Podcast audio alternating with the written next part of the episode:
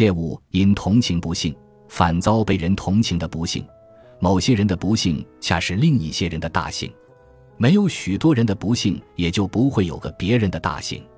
不幸者自会博得众人的怜悯，并使之愿意以无畏的好心去弥补时运对其所施的戏弄。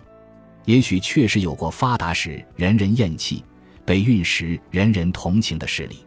对显赫的嫉恨于是转而化作了对没落的叹惋。然而，聪明人应该知道时运无常，有些人只同被试者为伍，今天因其不幸而清情的，恰是昨天因其运通而趋避之人。这也许是天性高尚的表现，但却并非明智之举。